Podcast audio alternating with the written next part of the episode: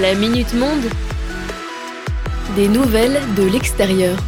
Et bienvenue dans la Minute Monde, votre instant d'actu international. Aujourd'hui, je vous emmène en Chine pour parler d'une évolution concernant l'enquête sur un crash d'avion qui a eu lieu il y a deux mois. Pour en parler, je suis allé chercher des informations sur le site de la chaîne Channel News Asia qui a publié un article sur le sujet ce matin.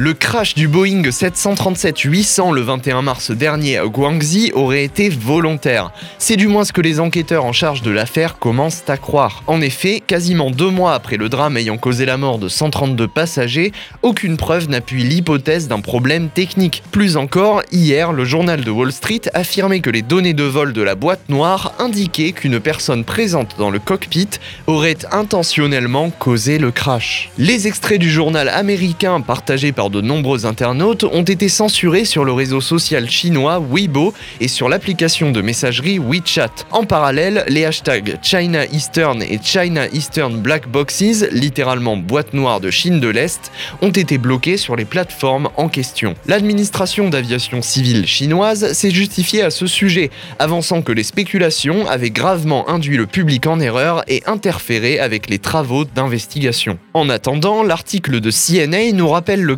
tragique d'un Airbus allemand dans les Alpes françaises en 2015. Il s'agissait en l'occurrence de motivation suicidaire de la part du pilote, une piste évoquée pour le crash du 21 mars dernier en Chine. C'est tout pour aujourd'hui, je vous souhaite une très bonne journée et je vous dis à demain pour une nouvelle Minute Monde.